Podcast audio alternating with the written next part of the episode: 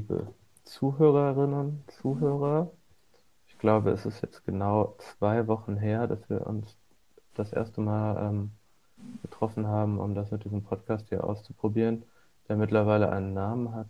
Und äh, bestenfalls werden wir es auch schaffen, so ein Intro zu etablieren, das euch immer wieder ähm, ins vertraute äh, Dialogische hier willkommen heißt, mit so ein paar einleitenden Gedanken vorab der, äh, der Albenbesprechungen oder sonstigen Besprechungen.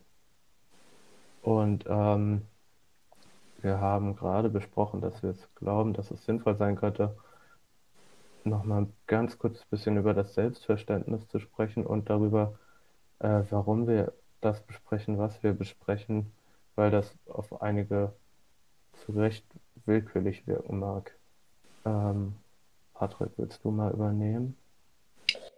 Ja, ähm, genau. Also wir haben ja, äh, das sieht man vielleicht jetzt schon, dass unsere Auswahl von Alben relativ krude wirken kann vielleicht, weil wir uns jetzt nicht an dem orientieren, was gerade am, am wichtigsten ist oder am intensivsten gerade debattiert wird. Aber andererseits gehen wir auch nicht nur auf so Underground-Kram und nur so irgendwelche Bandcamp-Demos mit 40 Klicks und so. Also, also nichts, nichts von beiden Kategorien schließen wir aus. Aber ähm, genau, vielleicht sollten wir einfach mal erklären, was unser so Prinzip ist oder das Prinzip in unserer Prinzipienlosigkeit oder sowas. Ähm, und ich habe da ja diesen Vorschlag gebracht, diesen Podcast so ein bisschen als ein, ein Essay zu begreifen, ja, was vielleicht ein bisschen hochgestochen klingt, aber es ist so eine Art von Versuch, bestimmte Sachen, die sich so tun in der Gegenwartsmusik, sich darüber Gedanken zu machen, fortlaufend und sozusagen im besten Fall ein bisschen aneinander anknüpfend, dass sich über mehrere Folgen hinweg irgendwie größere Zusammenhänge oder sowas ergeben. Und ähm, in dem Kontext sollte man vielleicht diese Alben, die wir aussuchen, so verstehen, dass es einfach Alben sind, die ja, zu denen uns ganz plump gesagt am meisten einfällt oder sowas. Also ich meine, du hast, du hast diesen, wenn, wenn du alle zwei Wochen so eine Sendung machst, ähm, hast du ungefähr eine bis anderthalb Wochen, in der du Musik sozusagen scannst, die gerade neu rauskommt und in der du sozusagen relativ intuitiv darauf reagierst und relativ schnell weißt du dann, fällt mir dazu was ein, fällt mir dazu nicht so viel ein. Und relativ natürlich ergibt sich zu mich, für mich zumindest so eine Art von, ja, so eine ziemlich enge Auswahl, wo ich denke, okay, hier wäre es wirklich interessant und das, das kann halt wirklich irgendwie alles sein. Also gerade weil ich es mir ein bisschen vorgenommen habe, sehr ähm, ohne, ohne Scheuklappen wirklich verschiedene Strata von des, der Musikwelt sozusagen mir anzugucken, kann das jetzt einmal äh, kann das jetzt einmal, ähm, weiß nicht, was, was total Mainstreamiges sein und einmal ähm, was Undergroundiges. Du hast gerade gelacht wegen dem Wort Strata. Ist das ja. der falsche Plural oder was? ich weiß gar nicht, was du meinst. Ein Stratum ist eine Schicht, glaube ich. Ah. Ja. ja, aber genau. Jetzt zum, um so ein Beispiel anzuführen, habe ich, äh, wir haben heute den 5. Februar 2021 und eben vielleicht beide das erste Mal das neue Album von Black Country New Road gehört, von dem ich, glaube ich, in der ersten Folge noch äh, gesagt habe, wie sehr ich mich darauf freue und dass wir ähm, da bestimmt äh, drüber sprechen werden. Und jetzt ist das heute rausgekommen und ich habe schon so viel darüber gelesen und gesehen, dass die äh, Podcast-Welt das bespricht, dass es mir gar nicht so sinnvoll vorkommt, jetzt zwingend drüber zu reden. Außerdem ist es heute erst rausgekommen und wir beide brauchen ein bisschen mehr Zeit als die etablierten Kolleginnen. Ähm, das ist ja so ein Beispiel für so eine grundsätzliche beschleunigte ähm, Kulturwelt des 21. Jahrhunderts, wo man sich, äh, wenn man sich damit beschäftigen will, entscheiden muss, wie man das tut. Und ähm, viel äh, etablierte Kritik ist ja gezwungen dazu, irgendwie sich dieser Geschwindigkeit ähm, anzuschließen in ihrer Berichterstattung. Das haben wir auch letztes Mal schon so ein bisschen angesprochen, was es halt natürlich nicht äh, leichter macht, sich ausgiebig damit zu beschäftigen oder ins Detail zu gehen, was dann im schlimmsten Fall dazu führt, dass man nur noch Werbung macht oder einfach so schreibt, dass ähm, das und das jetzt draußen ist. Ähm, und weil wir das eh nicht können äh, und auch nicht tun sollten, glaube ich, haben wir uns dafür entschieden, auch auf so Nebenschauplätzen ähm, zu, ähm, zu bewegen, wo irgendwie aber trotzdem auch spannende Ideen verhandelt werden, würde ich jetzt mal sagen. Und ähm, haben heute dann, glaube ich, auch schon versucht, im Vergleich zu letztem Mal mehr Abwechslung reinzubringen in die Auswahl. Ähm, weshalb wir heute über Alben sprechen von Dagobert und vom Poco und Here Lies Man. Ähm, und ähm, ja, das ist jetzt immer noch so relativ äh, beschränkt auf so eine Gitarrenwelt, würde ich sagen. Im weitesten Sinne vielleicht Rockwelt. Und hoffentlich verlassen wir das auch noch ein bisschen. Es ist aber auch so ein bisschen die Welt, wo wir, um das noch zu sagen, so ein bisschen äh, herkommen und auch die Welt, wo dieses Albumformat noch so am etabliertesten ist im Moment, was so, ähm, so kulturelle Entwicklung angeht, glaube ich. Und äh, im Hip-Hop zum Beispiel läuft das jetzt ja viel mehr über Singles und Videos, äh, was ja noch viel schneller ist. Und was es für uns auch deshalb noch ein bisschen äh, schwieriger macht, äh, nicht als so alte Männer daneben zu stehen, die das nicht so ganz fassen können. Ja, genau, da müssen wir uns überlegen, ob das Reaction-Video nicht irgendwie das angemessenere Format wäre oder so. ja. Aber hey, mit, mit Dagobert haben wir uns eigentlich schon ziemlich weit aus unserer Gitarren-Komfortzone rausbewegt, würde ich mal behaupten. Glaube ich, ein guter Anfang. Ja. Ähm, ja, so viel dazu. Jetzt habe ich auch schon gesagt, worüber wir heute sprechen. Äh, willst du dazu noch irgendwas sagen, also jetzt zum Intro, oder sollen wir jetzt einfach in Medias ja, Res gehen? Ja, vielleicht noch ganz kurz. Also wir haben ja uns ja nicht mal so, wir haben ja uns sogar vorgenommen, dass wir auch Alben, die sogar ein bisschen älter sind als jetzt die zwei Wochen, dass wenn uns jetzt noch was nachträglich auffällt, was vielleicht vor einem Monat oder so rausgekommen ist und was wir der Aufmerksamkeit würdig befinden, dass das dann auch drin ist. Und das ist nämlich genau die Sache, weil ähm, ich glaube, ein großes Thema wird auch sein, wie, wie manipuliert sozusagen Spotify uns und unsere Musikwahrnehmung und sowas.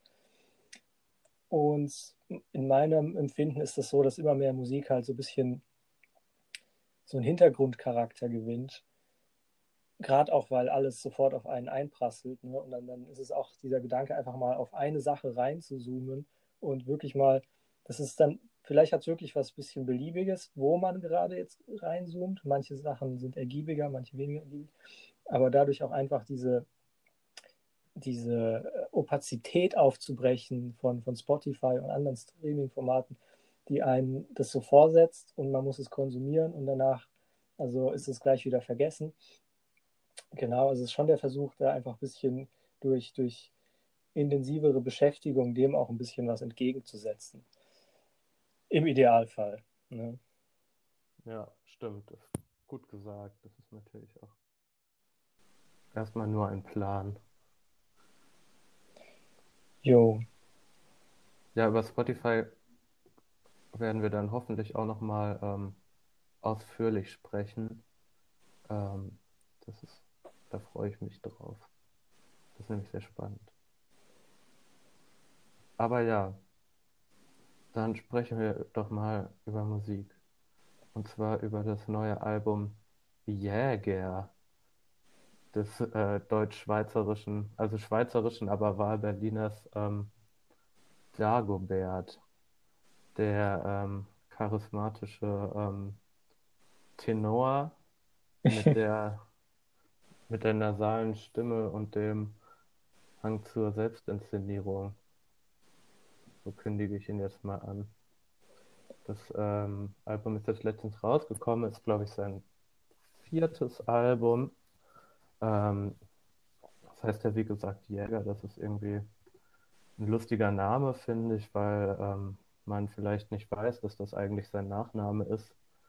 ähm, Dagobert Jäger, ich glaube nicht, aber, ähm, dann denkt man jedenfalls, dass, dass er wirklich sein Album so nennen würde, was ähm, gar nicht so weit hergeholt ist, weil er macht ja Schlager ähm, irgendwo und da passt das ja eigentlich ganz gut, so ein bisschen so einen deutschtümeligen ähm, Namen vielleicht auch zu wählen. Ja, absolut. Also ich habe das auch gar nicht gewusst und erst in den Notizen gelesen, als du geschrieben hast, der heißt so mit Nachnamen. Und ich meine, der, der schlachtet ja überall Ambivalenzen und komische Obertöne, äh, merkwürdige, miefige Obertöne irgendwie aus. Und auf dem Cover hast du ja irgendwie ihn in so einem altmodischen Jägerkostüm und äh, dem Gewehr im Anschlag im Walde stehen, irgendwie auch in so einer komischen Form. Das erinnert einfach direkt an diese merkwürdigen äh, Schmuck, also so Wohnzimmerschmuck bei Oma und Opa irgendwie, wenn man so alt ist wie ich, vielleicht gerade noch, aber, aber es ist ja auch vielleicht, weiß nicht, ob es das überhaupt noch gibt, so dieses typische Alt-Bundesrepublik Wohnzimmer bei älteren Leuten, wo so komische äh, so, so, so, so, so, so, so komischer Tant rumsteht, so, so altdeutscher Tant, weißt du, was ich meine? Ja. Das hat mich so voll da reinversetzt irgendwie. Ja, mittlerweile werden ja wieder manche Kneipen so dekoriert. Ja, aber, aber ja, auf jeden Fall, das äh, springt da ja überall mit. Und ähm, ja, um so für mich mit der ähm, großen Frage so da reinzustarten, ist äh, verarscht er uns eigentlich die ganze Zeit? äh, weil das ist so, was ich mir ähm, denke, wenn ich das anhöre, und da gehen wir gleich genauer drauf ein. Aber ja, es ist manchmal unglaublich witzig und manchmal äh, überhaupt nicht witzig und manchmal total kitschig und manchmal ähm, aber auch total smart. Und ähm, ja, wenn ich mir das anhöre, dann fragt man sich auf jeden Fall, oder nicht nur ich, was er davon ähm, ernst meint. An der Musik, aber auch an den Texten und auch äh, daran, wie er sich jetzt gibt. Und also in dem Albumcover, aber auch jetzt irgendwie auf Social Media. Aber weißt du, da, da kann man vielleicht gleich mal ein bisschen einhaken, weil das ist, glaube ich, so ein ich meine, das ist so, so Popstars haben das ja immer gemacht, so ein bisschen so eine Verwischung der Grenzen von was, was ist tatsächlich die Person selber und was ist nur Rolle und sowas. Und, und das geht so ineinander über. Mm, aber in der letzten Zeit, finde ich, haben das einige Figuren im öffentlichen Leben so voll auf die Spitze getrieben. Für mich ist da Moneyboy so ein bisschen der Kippmoment, wo man, also der hat, der hat so diese Kunstfigur, äh, und, und, und Real Live-Person sowas von komisch durcheinandergewirbelt. Und beide, beide Sachen sind so übertrieben und irreal und über und dass das irgendwie diese Unterscheidung gar nicht mehr so richtig greift und einfach total ähm, ins Extrem getrieben wurde einfach. Und ich weiß nicht, also wenn du sagst, dass, dass du auch so eine Reaktion hattest auf den Typen, und es ging mir auch durchaus so. Ja, vielleicht ist das, vielleicht ist das so eine neue, neue Art von Extremismus, so des Popstars, weißt du, der, der einfach so nicht nur larger than life ist, sondern, sondern auch wirklich, man verliert so ein bisschen das Koordinatensystem, wie man den überhaupt einordnen kann oder was davon jetzt ernst gemeint ist oder als künstlerische Geste und was ist, was ist noch ironisch, was ist ernst. Ja, das ist mir gerade noch dazu eingefallen. Ja, ist aber ein ganz guter Vergleich. Also, glaube, bei Moneyball ging es ja auch allen irgendwann mal so, dass die sich das gefragt haben. Da könnte man jetzt auch noch stundenlang drüber reden, so an welchem Punkt seiner Karriere das war. Das aber ähm, ich meine, das ja im Rap vielleicht auch so ein bisschen gängiger. Ähm, äh, so sich so extrem zu inszenieren irgendwie und ähm, seit dem ganzen ähm, Cloud-Rap-Hype, wo das so junge Kids auch so im großen Stil machen, ja auch irgendwie äh, offensichtlicher, wie, ähm, wie äh, witzig das eigentlich ist und nicht ernst. Während das der Dagobert hier in so einer anderen äh, Ecke macht. Und das Ja. macht es vielleicht auch irgendwie so ein bisschen interessanter, weil so Indie-Deutschland jetzt ja gerade in den letzten Jahren, würde ich mal behaupten, wieder auch so arg auf so einem Authentizitätstrip war irgendwie. Ähm, Mhm. Und ähm, Hast du da Beispiele für? ja, ich überlege gerade, es gab mal so eine Band jetzt, die fand ich ehrlich gesagt sehr schlimm. Ich glaube, die heißen äh, Provinz. Ähm, und ähm, ja, es ist halt so Indie-Folk, ähm, der sich auf so, so ganz typische so Narrative von so Jugend und Aufbruch bezieht und das mit so einer ähm, Folk-Ehrlichkeit ähm, in so großen äh, Posen irgendwie dann äh, rüberbringen möchte. Mhm. Und ähm, dann ist Dagobert ja irgendwie so eine andere, äh, nochmal eine andere Schublade irgendwie oder viele andere Schubladen.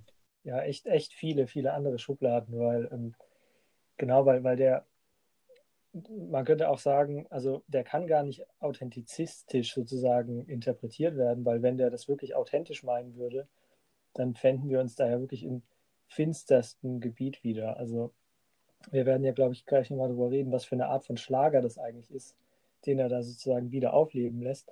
Aber seine ganze Kunstfigur schöpft ja einmal wirklich aus so einem, auch wenn er jetzt Schweizer ist, ja, aber aus so einem Nachkriegsdeutschland eben, aus so dunkeldeutschen Dorfatmosphären irgendwie. Ich meine, das hast du auch sogar auf diesem, auf diesem Album, hast du dann so Tracks wie Im Wald, wo dann halt auch Jäger und ja, und im, im Wald ist dann auch so eine komische Gruselfantasie irgendwie, wo so, so Geister im altdeutschen Walde irgendwie imaginiert werden und so. Also, wenn das sozusagen Folk-Authentizität wäre, dann wären wir hier wirklich im schlimmsten Fahrwasser. Aber das Interessante an den Typen ist ja, ähm, dass der das irgendwie überblendet mit so wirklich sehr, sehr dagegen gehenden anderen Elementen. Und was mir jetzt extremst aufgefallen ist, zum Beispiel in, in einem Interview, auf das ich gestolpert bin bei YouTube, wo er in so einem Schlangenlederkostüm auf dem Sofa sitzt. und dann fängt er an, irgendwas von Anton LaVey und der Church of Satan daher zu labern. Ähm, und dass er da irgendwie seine Inspiration herzieht. Und du meintest auch, dass er irgendwie Nietzsche mal droppt oder so. Ich meine, das ist ja auch immer noch irgendwie eklig, weil es natürlich auch mit dieser politischen äh, Ambivalenz dieser Figuren irgendwie spielt. Aber nichtsdestotrotz, also man könnte dann sagen, wenn man dem sozusagen jetzt zugeneigt ist, könnte man sagen, man, der lässt sozusagen die, die düstere Abgründigkeit dieses altdeutschen Idylls irgendwie aufleben und uns lässt so die, die, die, die Widersprüche dieser ganzen Welt so aufeinander krachen oder sowas, ja, in seiner Figur. So. Ja, könnte, ne? Also ich meine, das denkt man sich auch und dann, aber dann denkt man sich auch wieder, dass, äh, als ob, so, als ob er das ernst meint, so, also, weil ähm, diese Nietzsche-Geschichte, ähm, so ein Song, so ein Schlager über die, äh, wie heißt das, ewige Wiederkehr Ah ja. ähm, zu schreiben, was ja dieser Song Ich will nochmal äh, da sein soll. Also finde ich eher total witzig. Also weil, ich weiß nicht, dieses ganze Nietzsche-Ding ist mir irgendwie viel zu infantil, als dass ich mir vorstellen könnte, dass das irgendwie so ernst, ernst gemeint ist. Ähm, vor allem, wenn das dann ja so gebrochen wird an manchen Stellen, äh, textlich auf jeden Fall, vor allem bei Jäger, mit so, mit einfach so Witzen, ähm, so Wortwitzen. Kommen wir bestimmt auch gleich dazu. Ich habe mich auch gefragt, weil, ob da nicht auch einfach so, ja, ob zuletzt sich nicht auch einfach doch so ein, so ein, ähm, so ein äh, Versuch von so einem äh, neuen, so Rockstar ähm, Typen ist, irgendwie, der jetzt halt ähm, dann letztlich doch auf sowas wie ähm, ja, so einem Konzept von so einem ganz eigenen Kopf irgendwie so basiert, irgendwie, dass er einfach macht, was er will und äh, was er gut findet und so eine, ja, einfach so unangepasst halt. Ja, unangepasst, aber dabei wirft er sozusagen irgendwie diesen komischen, ähm, aufbegehrenden Charakter des, des klassischen Rockstars oder sowas, der ja ein bisschen gegen das Establishment geht, oder? Das wirft er ja irgendwie über Bord, habe ich den Eindruck. Er ist ja eher so ein, so, das, so eine Art Albtraumbild von so einem Schnösel-Dude irgendwie, der, der Geld und, und Macht hat und so auch noch nihilistischer Alexander Markus. Ja, geil, ja. Und, und so, ähm, der auch noch so dekadente Faszinationen hat und der sich so ein bisschen es gemütlich macht im, im Weltuntergang oder sowas. Ja, so, das ist, ja, also, das ist so, das Bild kommt bei mir rüber und ich muss sagen, ja, also ich finde große Teile des Albums unhörbar und so und ich also mir sträubt sich auch einiges, wenn ich sozusagen ihn in Aktion irgendwie sehe und erlebe. Aber ich kann definitiv nicht absprechen, dass es ein gelinde gesagt interessantes äh, Gemisch von, von, von Symbolen und Inhalten ist, was er da irgendwie präsentiert. Und das auch noch auf so eine hypergefällige Art und Weise, wo wir ja vielleicht langsam zur Musik kommen können dann. Ne? Ja. Weil ähm, ich weiß nicht, äh, ob ich den Eindruck, den das Album bei mir hinterlassen hat, irgendwie auf einen Begriff bringen kann. Eher nicht, weil es ja auch irgendwie sehr unterschiedlich, also sehr divers ist, stilistisch. Ne? Aber alle Lieder haben sowas super Anbiederndes, eben im Sinne von Schlager. Also sowas säuselnd äh, sich in dein Herz Schleimendes oder sowas, ja. Ähm, ja. Ja, ich weiß nicht, du, kanntest du das vorher? Also, Dagobert? Ja. Nee, also ich habe mal den Namen gehört, aber ich habe noch nie was von ihm bewusst mir gegeben. Weil ich glaube, das erste, was mir begegnet ist, ist jetzt, das muss jetzt schon einige Jahre her sein, vielleicht fünf oder so, war von dem ersten Album hat er diesen Song äh, äh, Ich bin zu jung äh, wo er über seine Liebe zu ähm, einer älteren äh, Frau singt, quasi, für die er zu jung ist. Mhm. Ähm, und das war halt noch, ähm, ich glaube, damit ist er sogar wirklich im äh, Fernsehgarten aufgetreten. Und, ähm, das war wirklich äh, Schlager, so. Ähm, so. Halt immer mit dieser Stimme, ne, dieses nasale, so, so ein bisschen so Alfred Jodokus Quack-mäßige, ähm, dass das allein das schon irgendwie so ein bisschen bricht aber äh, trotzdem, ähm, was es aber auch noch altmodischer macht, ne? Aber ähm, das war einfach noch äh, einfach Schlager. Also, und jetzt das neue Album ist da wirklich irgendwie so ein bisschen diverser und ähm, mal zum Guten, mal zum Schlechten, irgendwie finde ich. Also, weil ähm, es halt so für mich zum einen so für so ein paar Höhepunkte sorgt. Äh, also dieses Ich will nie wieder arbeiten ist halt schon so ein richtiger Hit irgendwie äh, irgendwo mit dieser Hook, die halt dann eben gar nicht mehr so Schlager ist, sondern halt auch von irgendeinem Cloud-Rapper kommen könnte, finde ich. Ähm, dann dieses äh, Wunderwerk der Natur, wo ich sehr lachen musste, äh, was irgendwie so, ja, so ein bisschen alberner, so 80er Jahre mäßiger äh, Disco-Dance-Hit äh, sein könnte, irgendwie. Ähm, ja, wo es einfach um äh, Frauen geht. Grundsätzlich, was jetzt auch, äh, ja, also auch irgendwie dann auch äh, verhältnismäßig lahm ist, auch so textlich jetzt für ihn.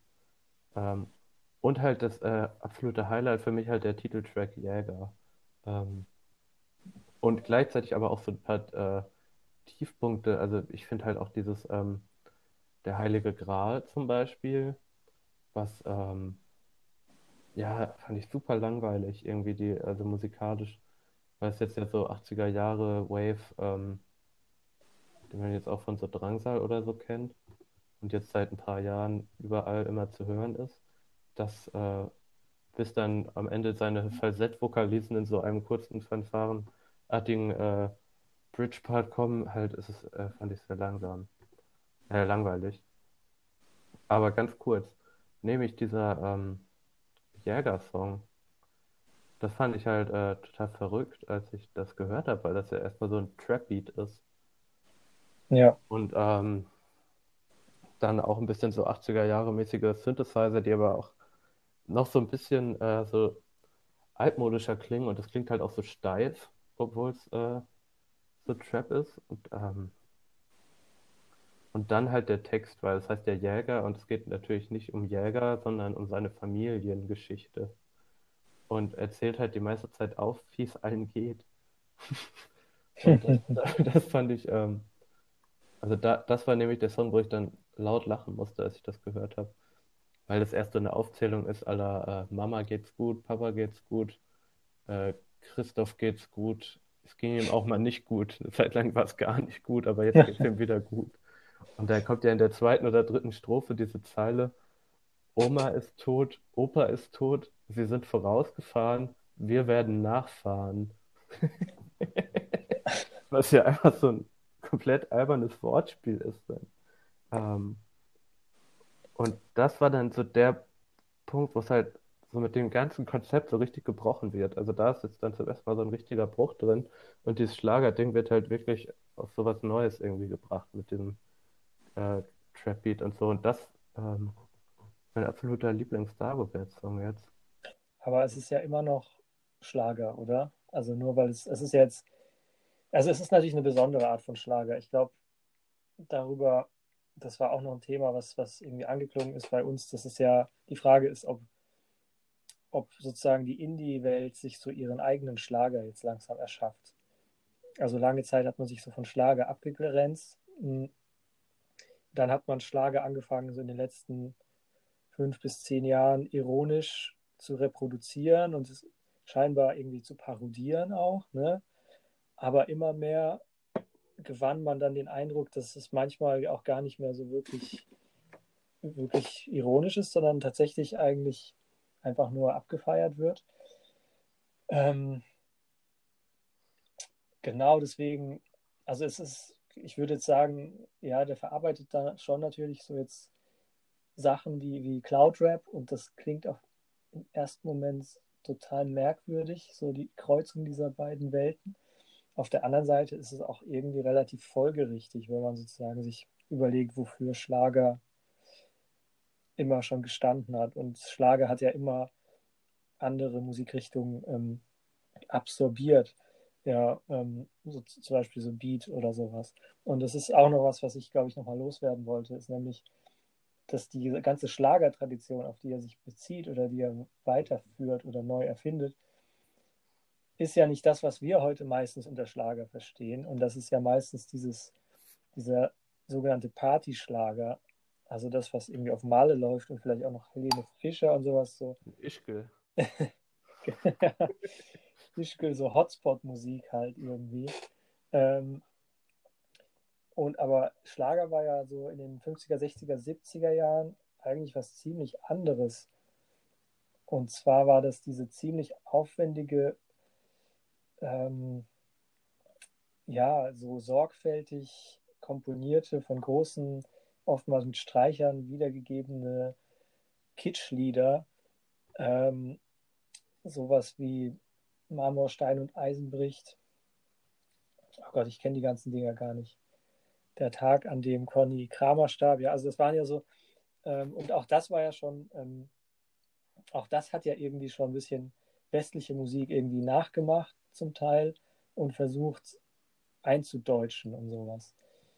Und das ist zum Beispiel, also das ist der erste Song vom Album, dieses For the Love of Marie. Ähm, der ist schlimm. Ne? Der ist schlimm und der hat so ein richtiges 60s-Schlagzeug. und Streicher, also der könnte auch aus den 60ern sein. Irgendwie so Freddie Quinn oder James Last oder wie die alle heißen, sowas. ähm, James Last ist nochmal was anderes. Nur ja. kurzer Einwurf, weil ich das super witzig finde, weil James Last hat ja sehr Big Band Lieder und Komponist. Ah, ja. Der hat ja so die, ähm, den Titelsong vom äh, Traumschiff äh, hm. unter anderem komponiert und so. Das ist halt eher so, das ist halt äh, instrumental halt so und Berieselungsmusik, aber ähm, er hat nämlich sein eigenes äh, Subgenre des äh, Easy Listening begründet mit dem äh, Genre-Titel Happy Sound. Ja. Und ähm, das ist aber eigentlich ein ganz guter äh, Punkt, weil das, ähm, also Schlager jetzt ja, wenn gleich, also da gab es auch so ein paar Perlen, würde ich jetzt sagen, so in der DDR zum Beispiel Manfred Krug, wo dann wirklich so großartige Lieder auch mal entstanden sind, aber insgesamt, gerade so in den 60ern, war das ja auch so, ein, äh, so eine Maßnahme von so kollektiver Verdrennung äh, von so deutscher Geschichte, um das noch einzuwerfen. Also irgendwie so ein, so ein Teil von so einer Etablierung von so einem deutschen Wohl, äh, Wohlbefinden, irgendwie, das sich da ausgedrückt hat. Und das ja auch irgendwie zu dem gehört, worauf äh, Dagobert sich immer beruft. Und äh, vielleicht auch noch mehr. Ja, genau, das ist ja gerade das Interessante daran. Also er beruft sich auf diesen heile Welt Verdrängungssound.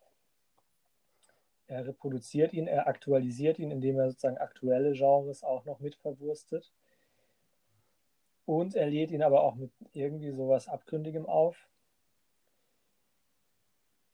Also das ist schon explosiv, aber ich wüsste jetzt nicht, ich würde dem jetzt nicht irgendwie eine progressive äh, gesellschaftskritische Deutung aufdrängen wollen oder so. Ich glaube, dem liegt nichts ferner als das. Aber es ist schon nicht ganz ohne so die Art, wie er diese Sachen da zusammenführt. Aber was ich zum Musikalischen nochmal anmerken wollte, vielleicht, also du hast recht, also ein bisschen auch dieses Wavige, was er da so hat, das ist was, was heutzutage ja schon fast irgendwie wieder verbraucht ist. Aber ich hatte den Eindruck, ich habe ja diese, meine übergreifende These zu ihm ist, dass er halt alles versucht cool zu machen, was lange Zeit als komplett uncool markiert war.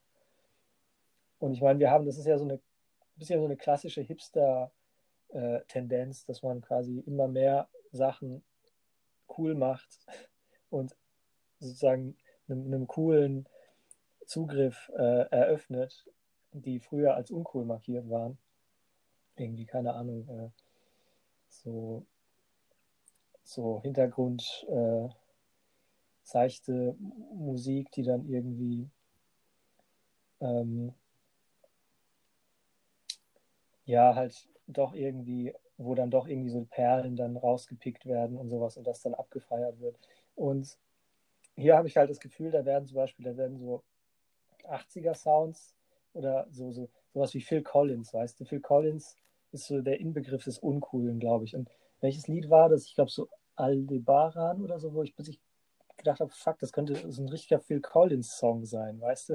ich meine, also so, so oder so, so Toto oder sowas. Also so richtig, so, so 80er-Musik, die wirklich niemand feiert heutzutage. Oder wo man wirklich, wirklich, also was wirklich nur ironisch rezipiert wird, irgendwie, wenn überhaupt. Und was, was nur von älteren Leuten wirklich gemocht wird darauf stürzt er sich so ein bisschen. Auch, auch Falco und sowas, ne? Ja, ja, stimmt. Ich weiß, was du meinst. Er macht das auf jeden Fall so ein bisschen.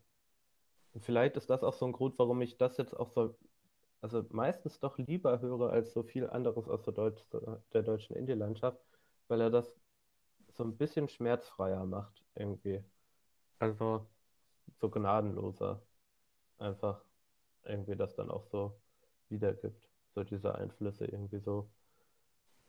Also das war auch, also dieser alte Baran, war auch, da habe ich auch ausgemacht, so beim ersten Mal hören, so, weil das war mir auch too much. Ähm, ja, und äh, genau dieser, ja, das ist ja ein Wunderwerk der Natur, ne, ist ja was so eins zu eins von Falco sein könnte.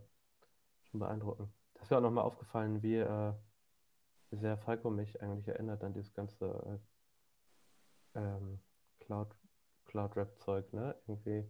Also weil es jetzt ja eh so eine Austropop-Revival gab, jetzt schon so seit fast zehn Jahren wahrscheinlich.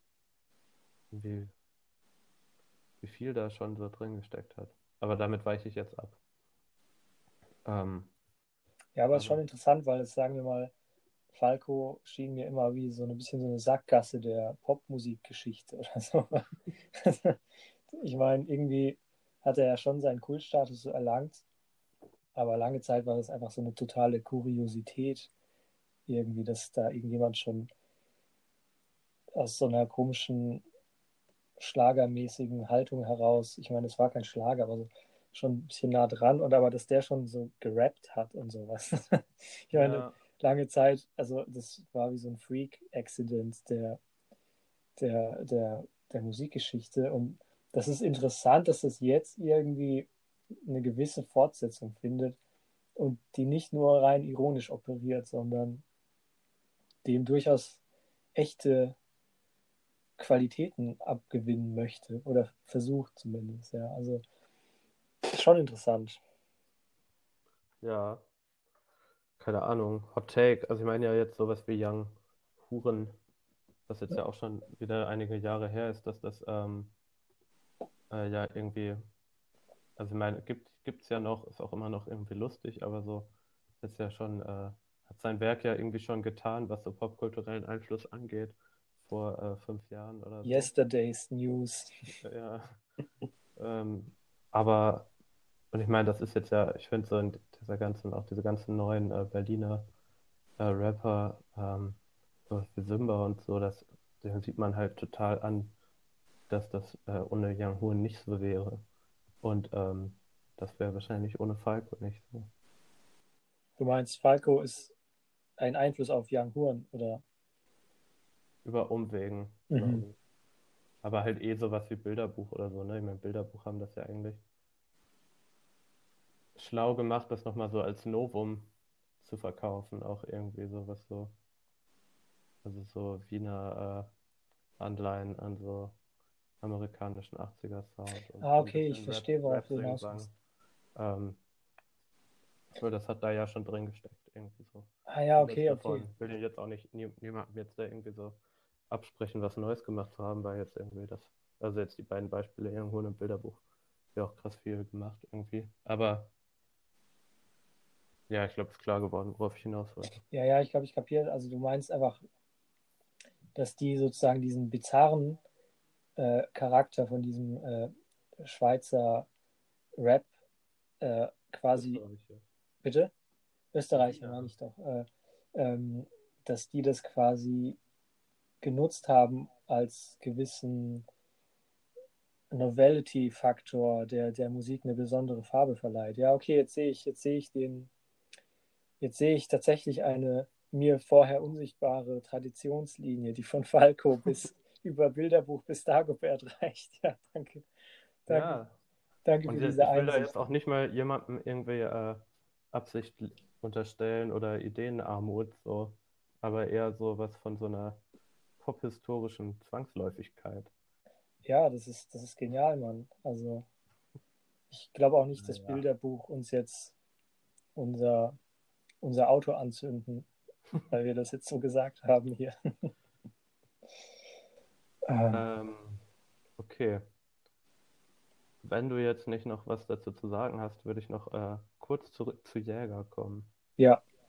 Weil, was dieser ganzen Geschichte des Schlagers ähm, äh, immer so, so was der sich so als roter Faden durchgezogen hat, bis äh, in die heutige Zeit, weil auch in dieser äh, Ballermann-Schlager jetzt äh, Menschen wie uns eher so äh, bekannter ist, war dieser andere Schlager nie weg.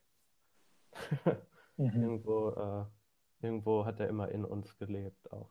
In und, uns. Ähm, in uns äh, allen, aber er war auch immer da so als Teil der musikalischen Landschaft und der ist auch immer noch da in, ähm, in, in der Indie-Landschaft. Ich muss auch dran denken, es gibt ja auch diese Band äh, Switcher, ähm, aus Hamburg, ähm, die ja eher so Garagenrock machen und auch immer so, äh, so äh, Anleihen haben dahin.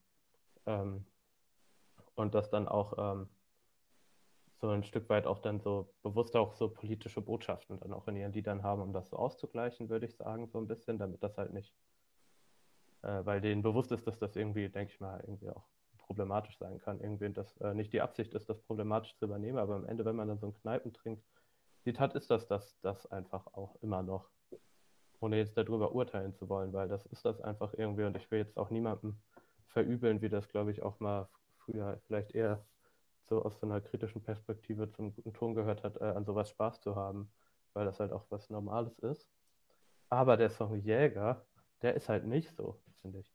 Und Mhm. das ist eigentlich das Spannende, weil der ist halt total kalt Mhm. und hat äh, überhaupt nicht. Und du hast nämlich dazu geschrieben, dass ich da in den Notizen das, das äh, ganz gut beschrieben hätte, dass er dich aber einfach nicht packt. Und mein, meine These ist jetzt, dass das den auch zu dem spannendsten Lied macht. Weil das jetzt äh, so ein bisschen anderer Take und Schlager ist quasi. Weil das, ähm, ja, das hat überhaupt nicht mehr dieses herzerwärmende, äh, gut gelaunte, aber auch nicht so was traurig Tragisches, wo man dann schwelgen kann oder so, sondern das ähm, ist halt kalt und maschinell irgendwie mit diesem Beat und führt halt auch die, diese äh, Familienthematik ja so absurdum, ad absurdum, wie auch immer. Ähm, und das ist mein erster Moment bei Dagobert, wo ich mir denke, wow. Und nicht nur so oder Skip. So. Und deshalb ist das so mein Highlight. Ah, okay, deine, deine drei, ähm, deine drei Optionen sind Wow oder Skip. Ja. Ja, okay, nee, ähm, das äh, kapiere ich voll. Äh, das kaufe ich dir sofort ab. Also Anspieltipp für dieses Dagobert-Album ist dann wohl Jäger. Auch wenn ich meine Probleme mit dem Song hatte. Aber offenbar ist das das eigentlich Interessante daran. Ja, also ich kann auch abschließend zu dem Album nochmal sagen, dass ich deine Bedenken total äh, teile. Ja, was heißt Bedenken? Weißt du, ähm, ich, ähm, das ist für mich ein klassischer Fall von, ich kann das, glaube ich, gar nicht richtig mögen aufgrund meiner Prägung, meiner soziokulturellen Prägung, bleibt mir das vers verschlossen als etwas, was ich irgendwie einfach nur feiern könnte. Also das, deswegen habe ich die Sachen jetzt nicht so beurteilt nach, wie sehr gefällt mir das oder gefällt mir das nicht, sondern halt, ob es halt interessant ist. Und da muss ich halt schon auch sagen, es ist, es ist ziemlich interessant. Ja. Ja. Und es ist halt auch so Musik, wo man, wenn man sie hört und erst recht, wie jetzt wir eine halbe Stunde drüber spricht, Angst hat, dass Dagobert uns nur auslachen würde, wenn er das hört. Ja. Ähm, ja, enough said, oder? Ja, ich denke.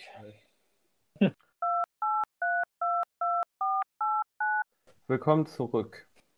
Ähm, wir haben jetzt eben über das äh, Album Jäger gesprochen von Dagobert und jetzt kommen wir ähm, zum zweiten Album heute. Ich glaube, das ist auch so unser Highlight. Äh, das Album Cheetah von der norwegischen Band Pompoko, die ich auch nicht kannte. Das hat Patrick mir gezeigt, jetzt auch erst letzte Woche oder so. Und ähm, das hat mich relativ schnell eigentlich ziemlich äh, ja, begeistert. Ich habe es auf jeden Fall sehr gerne gehört. Ähm, auf jeden Fall so ein Album, das sehr viel Freude macht anzuhören. Ja, ich glaube, das ist in dem Fall echt, kann man das echt so sagen, dass es einfach, einfach Spaß macht. ja, also ein gutes, ja, also, also auf jeden Fall ähm, ein gutes Beispiel dafür, dass, dass ich einfach, ich wollte es fast schon deswegen reviewen, um sozusagen dahinter zu steigen, warum das irgendwie so ein bisschen mein Belohnungszentrum irgendwie aktiviert, dieses Album, und so gut für mich funktioniert. Ja. Ähm, aber genau, das hat mir die, die Gelegenheit gegeben, äh, ein bisschen drüber nachzudenken, warum wir jetzt so in der Vorbereitung von dem Podcast, was man jetzt wahrscheinlich als Zuhörerin äh, gar nicht so sehr äh, beurteilen kann, aber wir sind immer wieder auf so im weitesten Sinne auf Post-Punk-Sachen gekommen. Ähm, äh, und letztes Mal haben wir das auch kurz schon angesprochen, dass dieser Post-Punk-Begriff irgendwie immer im Raum steht bei, bei viel interessanter neuer Gitarrenmusik. Ähm, und auch Pompoko sind irgendwie Teil davon, auch wenn da noch viele andere Sachen reinkommen. Ähm, aber da dachte ich, vielleicht sollten wir mal kurz darüber nachdenken, was, was dieser Postpunk-Begriff eigentlich soll und warum wir da ständig drauf kommen. Ähm, und ja, also meine, äh, also einmal ist es so, dass, dass wir uns da ein bisschen interessenmäßig ein bisschen treffen, weil, wie schon gesagt wurde, sind wir ja, kommen wir beide so ein bisschen aus, aus, aus der Punk- und Gitarrenmusik-Richtung und ähm, interessieren uns halt schon auch einfach dafür, wenn da irgendwie coole neue Sachen gemacht werden, die irgendwie, also das offenbar so begrenzte Tonrepertoire der Gitarre, also beziehungsweise das, was man damit machen kann, immer weiterentwickeln und das hört irgendwie nie auf. Bis heute kann man irgendwie immer noch interessante Sachen mit, mit der Gitarre machen, wie Pompoko uns zum Beispiel beweisen. Ähm, und das ist, glaube ich, einfach so ein bisschen so unser, unser natürliches Überschneidungsgebiet von unseren Interessen, wovon wir aber auch tendenziell ein bisschen weg wollen. Aber es ist ja auch okay, ähm, das auch mal bisschen abzuarbeiten, wenn wir, wenn wir schon mal dabei sind. Ähm, aber das, da hört irgendwie das noch nicht auf, warum die Postpunk-Thematik irgendwie wichtig ist. Weil, also ich meine, Postpunk, der Begriff steht seit, seit 40 Jahren oder länger im Raum. Ich bin mir gar nicht sicher, ob damals schon von Postpunk gesprochen wurde oder ob das ein bisschen, eine, ich glaube fast, ist eine bisschen spätere Zuschreibung, weil die, ähm, die meisten Punkbands waren ja noch, die, die normalen Punkbands waren ja noch aktiv, als die, als Postpunk angefangen hat und so weiter. Also das ist alles sehr, sehr äh, eine komische Kausalität, die da im Spiel ist. Ähm, genau, und, und meine, meine Grundtheorie ist, die jetzt auch für Pompoko wichtig ist, ist, dass Postpunk eigentlich nichts anderes heißt als eine Art der Produktion.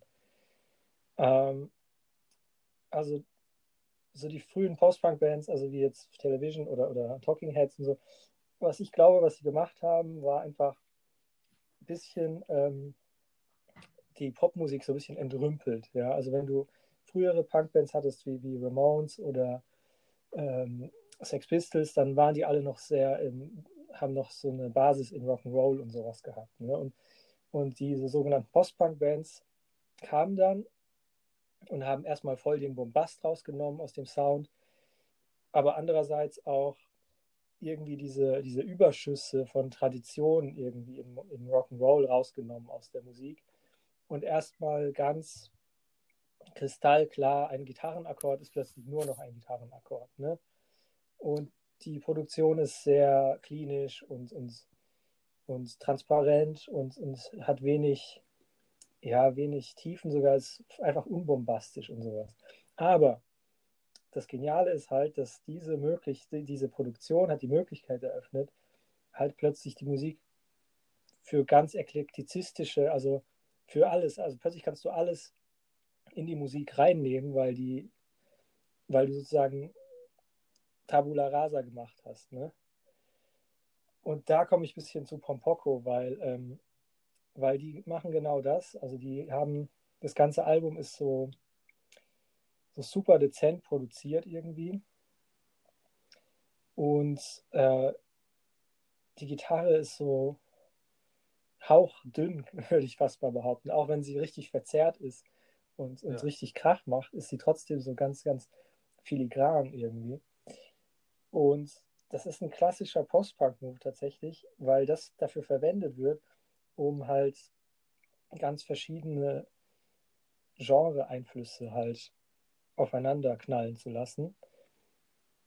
Auf eine Art, die aber trotzdem nicht aggressiv oder, oder verstörend oder sowas erscheint, ja, oder schockig, sondern angenehm und, und halt irgendwie so fröhlich. Also das ganze Album ist ja Pompoko ist, ist ja so ein Anime-Film aus den Ghibli-Studios, was ja verbunden wird mit so süßem, märchenhaften. Und das ganze Album ist tatsächlich aber überhaupt nicht in einem negativen Sinne. Es ist einfach, ja, es, es ist halt fröhlich irgendwie, ne? obwohl es sehr aggressive Sounds äh, einarbeitet irgendwie. Ne? Das ist jetzt, was ich mit dieser langen Exkursion über Postpunk eigentlich zum Ausdruck bringen wollte. Ja, äh, du hast ähm, Okay, ist jetzt äh, schwer angemessen auf alles zu antworten. Auf deinen Exkurs muss ich jetzt ja auch nicht so, äh, so, äh, so detailliert eingehen. Aber ähm, genau, was du zuletzt gesagt hast, das ist, glaube ich, wichtig und auch richtig, weil, also was ich jetzt, äh, was ich sagen würde, ist halt, dass es ähm, verspielt ist. Und ähm, das klingt dann auch äh, gern so irgendwie so äh, herabwürdigend. Äh, also so könnte man es verstehen, so im Sinne von kindisch. Ähm, aber so ist das natürlich nicht gemeint. Und ähm, das Spiel ist ja, ähm, sage ich jetzt dir als Pädagoge und euch, lieben ZuhörerInnen, äh, der Ort, in dem man, ähm, in dem man äh, lernt und äh, in dem man äh, lernt, ähm, äh, sich auszuprobieren und äh, Neues auszuprobieren. Und ähm, das ist irgendwie das, was ich glaube ich schön finde, weil das halt äh, einfach so offen ist, so als Album und äh, so einen irgendwie lockeren Umgang hat mit ähm, inhaltlichen Themen auch, glaube ich, wie äh, musikalischen Einflüssen irgendwie und halt ähm, so an alles Mögliche offen rangeht und damit eben spielt irgendwie und das äh, daraus gewinnen die halt, glaube ich, weil das halt auch irgendwie ja, das könnte man vielleicht jetzt auch irgendwie in so ein größeren gesellschaftliches, äh, nicht Diskurs, aber so eine Entwicklung hin zu so einer, ja, vielleicht ist das, was auch so einer älteren äh, Generation vielleicht noch schwerer gefallen ist, so da spielerisch so umzugehen und halt auch nicht irgendwie so harten Rock machen zu wollen oder so. Dass das jetzt irgendwie auch ähm, einfach total davon gewinnt, finde ich, merkt man, dass da mit so Klischees so locker rumgeworfen wird. Ähm, deshalb musste ich auch neben dem ganzen, äh, äh, was du jetzt so meintest, so Post-Punk 80er Zeug auch noch an ein, ein äh, also ich finde der Grundsound ist eigentlich 90er äh, Jahre so Indie oder sowas. Mhm. Und äh, jetzt nicht diese Sonic Youth äh, Seite, obwohl da natürlich jetzt auch sehr viel mit Gitarren experimentiert wird, sondern eher sowas wie Pavement. Ähm, ist halt so crunchige Gitarren und ähm, so viele Melodien, die halt so nacheinander irgendwie kommen und so ein bisschen hin und her geworfen werden irgendwie und ähm, ohne jetzt zu viel drauf eingehen zu wollen, weil das kann ich auch gar nicht, äh, auch die Texte verhandeln halt auch ernste Themen, äh, soweit ich das verstehen konnte, weil die sind halt total vage auch dabei irgendwie immer und auch das wird halt spielerisch irgendwie besetzt und ist außerdem auch total in die Musik eingebunden. Also äh, der Gesang ähm, ist ja eh was äh, Auffälliges, können wir gleich noch drüber sprechen, aber textlich, ähm, also antworten sich da halt Gesang und Musik auch sehr viel. Und das sind so viele so Kleinigkeiten, die das äh, ja einfach so total schön machen, äh, darauf äh, zu achten und sowas äh, so zu entdecken. Ja. ja, es ist eigentlich eine, eine nice Idee, dieses Spielerische so ein bisschen als Grundmetapher äh, zu betrachten, um dieses Album irgendwie zu verstehen und, und auch sowas von von der spielerischen äh, sozusagen Entschärfung, vielleicht nicht Entschärfung, aber so eine Art von, von Beherrschbarmachung von Extremen, ja. Also ja. ich meine, das Cover zeigt irgendwie so komische Monster, irgendwie, die um so eine komische ein Pärchen, das auf einer Wiese sitzt, herumschwirren, aber es sieht alles irgendwie sehr, sehr drollig aus. Mm, das habe ich auch irgendwie ein bisschen in der Musik wiedergefunden. Also man hat, man hat schon ziemlich schwere und krasse Einflüsse. Also du hast, du hast Grunge genannt. Ich wollte nicht zu sehr darauf eingehen. Ich höre das auch, aber Grunge ist ja ein bisschen assoziiert mit was, mit was sehr Einfachem, ne? mit, mit einfachen Riffs und was Langsamem. Und die benutzen das hier manchmal als Klangfarbe oder als, als Stilmittel, wie zum Beispiel in, in meinem Lieblingssong oder so ein bisschen dem Hit, äh, dieses Like a Lady heißt es. Ähm, ja. Das äh, hat in, in der Strophe tatsächlich was von so einem 90er Jahre Pixies Grunge-Song oder sowas. Mhm. Aber die Musik ist technisch unglaublich ausgebufft und äh, wechselt rasend schnell aus solchen Parts in super komplexe äh, Akkord, Single Notes, äh, Geschichten und sowas. Und ähm, das ist, deswegen wollte ich diesen Grunge-Charakter nicht so sehr überbetonen. Aber ich höre ich hör zwei andere starke Einflüsse und bei dem einen haben wir uns ja auch gleich geeinigt, weil du das auch gleich entdeckt hast. Ähm, also einmal dieser, dieser japanische, ja, wie soll man das überhaupt nennen, diese auch japanische Post-Punk einfach oder ähm, grelle japanische Pop-Punk oder so. Ja, also ich habe die Band wie du auch Chai genannt, weil ich muss auch gestehen, viel mehr kenne ich mich da auch nicht aus, aber ich bin riesen Chai-Fan. Mhm. Und das war auf jeden Fall die erste Band, an die ich da denken muss. Vor allem Chai haben ja für sich selber so diesen Begriff geprägt beim letzten oder vorletzten Album äh, Neo Kawaii. Mhm. Ähm, und das, äh, ja, würde ich da jetzt einfach mal drauf irgendwie übertragen.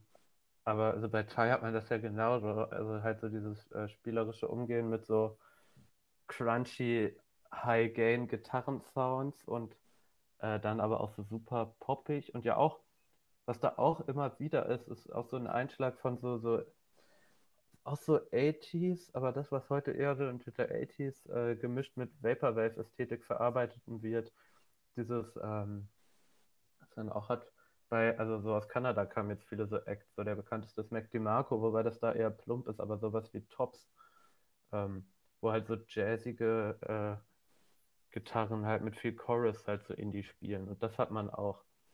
Und, Bei ähm, Pompoko jetzt, nicht bei Chai. ja, bei Chai auch Ja? manchmal. Ähm, jetzt auf dem letzten Album auf jeden Fall. Ähm, aber bei Pompoko auf jeden Fall auch. Und halt dieser extrem äh, hohe Gesang. Manchmal. Ja, Also das ja auch so extrem, äh, ja, schon so mädchenhaft einfach dann ist. Irgendwie. ja, ich meine, es spielt schon ein bisschen, also gerade dieser japanische, also vielleicht nochmal zu diesem japanischen Einfluss. Es gibt da, glaube ich, eine längere Tradition, die ich jetzt auch nicht so gut kenne, aber ich kenne diese Band Melt Banana ziemlich gut.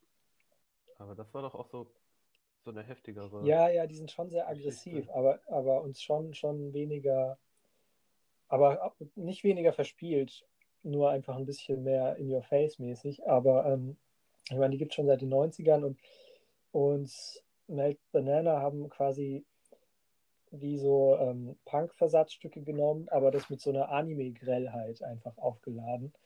Hm, Ja. Ich bin ein bisschen mit dem Bild gekommen, dass diese Musik ein bisschen zappt. Ja, das ist auch ein bisschen veraltet, weil heutzutage zappt ja kein Mensch mehr, aber damals wurde noch gesappt. und, und man hat das Gefühl bei Melt Banana jetzt, die, die zappen unglaublich schnell zwischen verschiedenen Programmen, wo unglaublich aufgeregte Sachen kommen auf allen Sendern. Und ähm, das alles aber bei, bei Melt Banana ein bisschen in so einem Hardcore-Punk-Kostüm. Und heute ist diese, diese Band, die heißt Otoboke Beaver. Komischer Name. Ähm, ist auch relativ bekannt geworden mit einem ähnlichen Sound. Sehr, sehr, sehr brutal und aber trotzdem, ähm, ähm, genau, und all diese Bands, also ich meine, Otoboke Beaver und Chai sind, sind, sind Frauenbands und Melt Banana haben auch, glaube ich, eine, zu, zur Hälfte oder so äh, weibliche Mitglieder und äh, da wird schon ein bisschen dieses, dieses, was auch in Animes immer wieder auftaucht, diese, diese Einheit, dass irgendein, irgendein Charakter total süß sein kann und verspielt und plötzlich aber auch voll durchdrehen kann, plötzlich voll die Kampfmaschine. also diese, dieses, diese Verbindung von, von äh, Süßheit mit Extrem und ähm, ähm, genau, also das wird so gegeneinander ausgespielt geradezu, ja, bei, bei, bei den genannten japanischen Bands wird es gegeneinander ausgespielt, dass du eine, eine sehr krasse, extreme Musik hast, die aber kontrastiert wird mit diesem überzeichnet süßen Mädchengesang. Und ja, und das ist was, was Pompoko halt eben ein bisschen mäßigen, ne? Ja, es ist nicht mehr so extrem, auf jeden Fall. Ich habe mir so ein paar Videos angeschaut, wo die auch performen und das ist dann ja so, ich meine, das sind so vier junge NorwegerInnen und die sind dann halt alle, ich weiß nicht, die wirken halt immer so sehr glücklich und lächeln halt alle und die Sängerin hüpft auch so viel rum und die anderen beiden auch so und es ist halt auch so überhaupt nicht, also es ist natürlich so ein Bruch mit so Punk-Klischees, ne? Und wirkt halt dann schon eher, eher wie wieder wie eine Indie-Band oder Ja. so, wenn man jetzt von so Klischees ausgeht.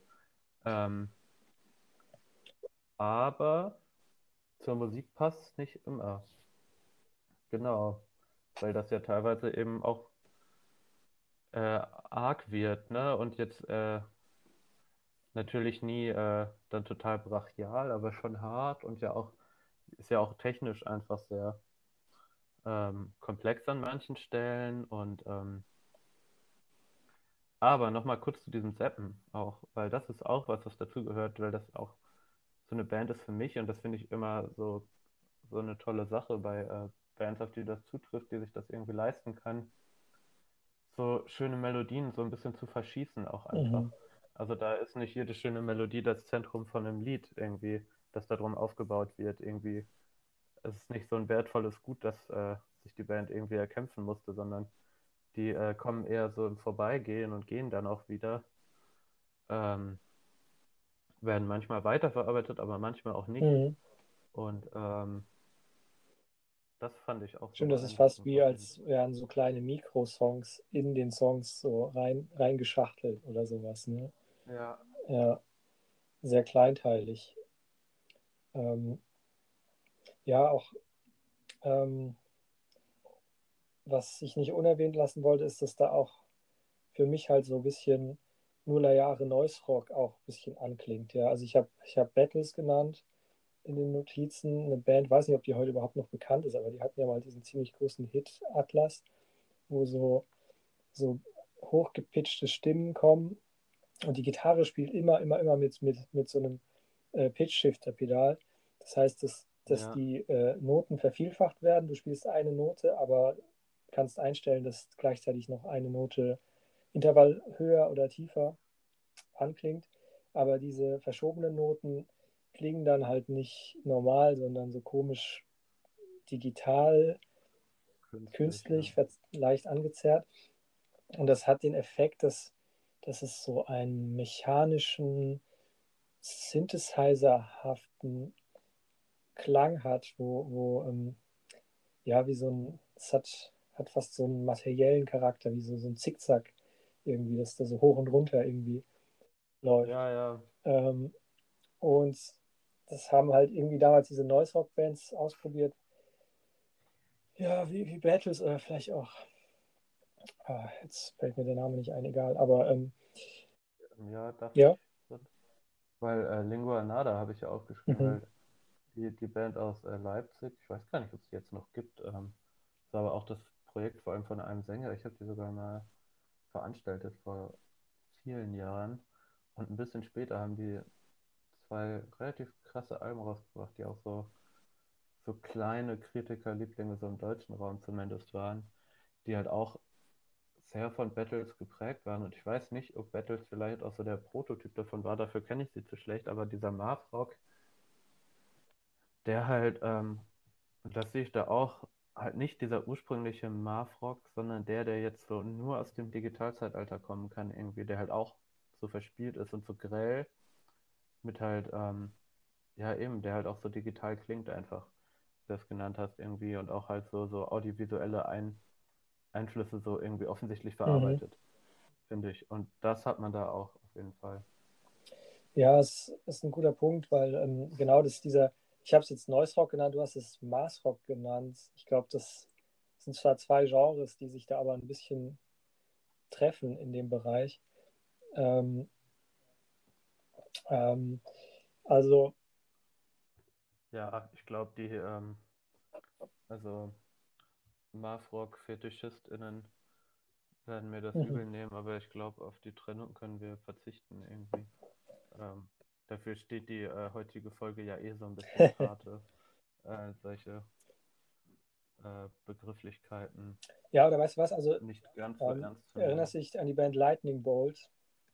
Ja, die habe ich ja letztes Jahr kurz vor Corona Ah, verpasst. Und in Köln haben die, glaube ich, dann tatsächlich vor 30 Leuten gespielt oder so ah ja, Bühne. okay. Ja, ich, ich dachte auch, das ist auch heute irgendwie nicht mehr wirklich in, aber das war in meiner Jugend so der, der heiße Scheiß irgendwie, ja. Und also Lightning Bolt würde ich jetzt zum Beispiel ziemlich in die, in die Noise Rock-Linie stellen, weil die einfach Krach machen, ne? Und bei, bei, Ja, bei Mass Rock geht es schon darum, so halt auch vertracktes Zeug spielen zu können und das irgendwie ähm, jetzt nicht in dem Prog-Sinne, aber einfach, einfach so die Lust an, am Komplizierten irgendwie. Und das ist jetzt, aber wo sich diese beiden Genres treffen, ist halt eben, dass man, dass man so das Künstliche halt betont und alles durch tausend Effektpedale jagt. Und so die Direktheit von, von, von lautem Gitarrenrock wird durch so eine grelle digitale Schicht irgendwie betrachtet, ja, was man auch gleich sieht, wenn man sich irgendwie die Cover von denen anguckt, weil die immer so bunte Wimmelbilder als Cover haben. Übrigens alle Bands, von denen wir gerade gesprochen haben. Also. Ja. Es ist auch, also das habe ich vielleicht auch vergessen zu sagen, weil ich jetzt eben so ein paar äh, Eigenschaften von so einem neuen Marfrock aufzählen wollte und dabei vergessen habe, dass ja dieser alte Marfrock jetzt eher auch sowas hat, das ich so ganz schlimm finde, so ein Technikfetischismus irgendwie wo es halt einfach darum geht, wer wie komplex spielt und so. Während halt neuere, smartere Bands dann ja auch extrem poppig sind dabei, irgendwie, was ich halt geil finde. Und halt vor allem so, so Sachen auch so dekonstruieren irgendwie. Ähm, und so Songs zerhacken. Ja, das ist ein guter Punkt. Teilweise sogar. Ähm, das ist zum Beispiel was, was ich bei Linguanada immer total geil fand. Was halt auch immer dadurch unterstrichen wurde, dass dann jeder halt 30 Effektpedale hat und wenn man dann da irgendwie auf einen Schlag viel ändert, klingt es halt auf einmal wie eine andere Band. Wirklich auch. Ähm, ist jetzt auch egal, so, aber ähm, so dieser Einfluss. Ähm, ja, aber das ist ein guter Punkt, weil du quasi, das sind Bands, die nutzen ihre technische Könnerschaft jetzt nicht, um irgendwie rumzuprotzen, was man ja bis heute immer oft findet was ich ja auch zum Beispiel was bei King Gizzard für mich durchaus ein Problem ist, dass die immer irgendwie, die betonen immer so sehr, dass sie irgendwie alles können, irgendwie in allem, was sie machen. Oder bei Here Lies Man. Bitte? Oder bei Here Lies Man. das wäre wir gleich dazu kommen. Aber ähm, ja, aber, aber, aber hier wird es einfach verwendet, um genau um diesen, ja, um, um so, so eine Vielfalt aufzufächern in, in diesem ZEP, äh, in dieser ZEP-Struktur. Aber es wird auch nicht rumgenervt damit. Es wird nicht, es wird nicht mit der Musikschul, äh, mit dem Musikschulabschluss allzu sehr geprotzt, sondern so eine, der ja da ist im Falle von ja, Das ist nicht zu überhören, ja. ähm, ja, King Gizzard, gutes Beispiel. Für eventuelle Zuhörerinnen, falls es die jetzt gibt glaube, King Gizzard haben letztens wieder eine neue Single rausgebracht und ich hoffe, dass sie dieses Jahr dann demnächst auch noch ein bis fünf Alben raus. ich glaube, deine, deine Hoffnung wäre. Was ein Anlass wäre, da ausführlich drüber zu lernen oder zu sprechen, weil ich finde die nicht nur scheiße. Ich finde die manchmal auch sehr Ja, es ist ein schwieriger aber, Fall. Schwieriger aber. Fall, der auf jeden Fall eine Sonderepisode wert wäre. Ja, ja gut. Ähm, ich muss gerade mal in mich gehen und überlegen, ob mir dann jetzt noch was fehlt bei Pompoko. Ja, nur um das abzuschließen, fand ich das, ähm, ja, einfach, ähm, das, genau, dass diese Skills sind ja offensichtlich da. Nicht zu wenig irgendwie. Man hat da irgendwie eher komplexere Riffs manchmal. Der Schlagzeuger versteht auch irgendwie, was er macht, irgendwie. Ähm, die äh, Wechsel zwischen den Parts kommen nicht äh, immer so äh, erwartbar. Trotz allem finde ich, dass das äh, keine, dass da irgendwie jetzt nicht so das äh, Songwriting aufgegeben wurde zugunsten von so einem kreativen Wahnsinn nee. irgendwie. Und das ähm, ist halt irgendwie auch noch so was sehr Tolles an dem Album, weil ähm, halt im richtigen Moment auch der Wille zu, äh, zu Stumpfheit da ist auf jeden Fall. Ähm, beim ersten Song, wo ähm, der heißt äh, Cheetah, ne? Ist auch ja. der Titelsong. Ähm, da werden ja zum Ende hin relativ viele Geschütze aufgefahren. Da hat man dann zum ersten Mal diesen Appreciator auf den äh, schon oktavierten Gitarren irgendwie und das ist so ein Feuerwerk an so total äh, verfremdeten Klängen, wo man jetzt total ausflippen könnte. Aber in dem Moment gehen dann das Schlagzeug und der Bass so auf jeden Schlag, so ganz simpel und dann wird es trotzdem so total treibend. Und das sind da so kleine Momente, wo ich mich auch total gefreut habe, ähm, dass die das da machen. Und ähm, ja, auch ansonsten, die Melodien sind halt total schön. Der Gesang ist, also das kann man jetzt wenigstens einmal noch sagen, dass der halt extrem beeindruckend ist, finde ich, weil die halt ähm, ja viele Timbres äh, hat, aber auch ähm, krasse hohe Melodien einfach singt, irgendwie, die man jetzt auch so eine Melodieführung jetzt halt auch echt nicht hat, üblicherweise irgendwie so weder im Pop noch im Punk, der halt so komplex ist. Genau, die schafft es auch Ähm. in bestimmten Momenten fast schon so, die Stimme wird fast schon so zu so einem Instrument im Sinne von, dass sie so hoch wird, dass es wirklich, also die verliert so fast das Volumen und wird, wird, wird fast so, als würde man so die höchste, die höchste Taste auf dem Klavier immer wieder anschlagen oder sowas. Das ist schon krass, Ja. ja. Ja, genau, der Wille zum Stumpfen, aber auch zu so einem, zu so einem einfühlsamen Indie-Rockigen. Und ich bin auch dem Indie-Rock und ähnlichen und so Singer-Songwriter-Kram stehe ich sehr fern. Aber auch das ist hier halt sehr cool eingeflochten als Kit zwischen diesen komischen extremen Ausfällen. Ja, also eine, eine richtige Schatzkiste voller, voller interessanter Rhythmen und exotischer, digital verfremdeter Gitarrenideen und süßer Melodien Ja. und Hooks und Ohrwürmer. Also es ist schon, Alles, alles kann man echt eine gute Zeit haben mit dem Album. Hey. Ja, ich habe es jetzt ein paar Mal gehört und hatte echt immer äh, Freude. Würde ich äh, allen empfehlen. Haben wir auch doch noch ein bisschen Werbung gemacht. nice. Woher kanntest du die eigentlich? Oh, jetzt wird's peinlich, Mann. Äh, die waren im Pitchfork Newsletter. Ja, okay. Da waren wir alle schon. Ne? Ja, also das wollte ich auch nicht unbeachtet lassen, diese Quelle, was, was da so reingefunkt wird. Ja, ich habe auch die Pitchfork-Kritik Mhm. gelesen dazu. Aber ich fand, die hat relativ wenig Substanzielles hergegeben. Mhm. Ne, jetzt gegen Pitchfork an sich schießen zu wollen. So, ich lese eigentlich immer vieles gerne. Aber ja, hatten wir ja am Ende Ja. das Thema. Ja, gut, wenn dir dazu jetzt nichts mehr einfällt, dann ähm, wird es jetzt nochmal peinlich für mich, weil ich dann über diese Band sprechen muss, von der du mich inzwischen eigentlich komplett überzeugt hast, dass sie eigentlich nicht geil ist. Aber die ich dann trotzdem dachte, noch mit reinnehmen zu müssen, weil wir, also es hat sich jetzt spontan so ergeben, dass wir letztes Mal sozusagen zwei Alben richtig äh, eingehend besprochen haben und dann noch eins hatten, dass wir so ein bisschen, ähm, wo wir auch noch einen Blick drauf geworfen haben, aber jetzt ohne so krass ins Detail zu gehen. Und irgendwie hat sich das hier für mich auch ein bisschen angeboten, weil ähm, ich noch auf dieses Album hier gestoßen bin von Here Lies Man namens Ritual Divination, rituelle Weissagung.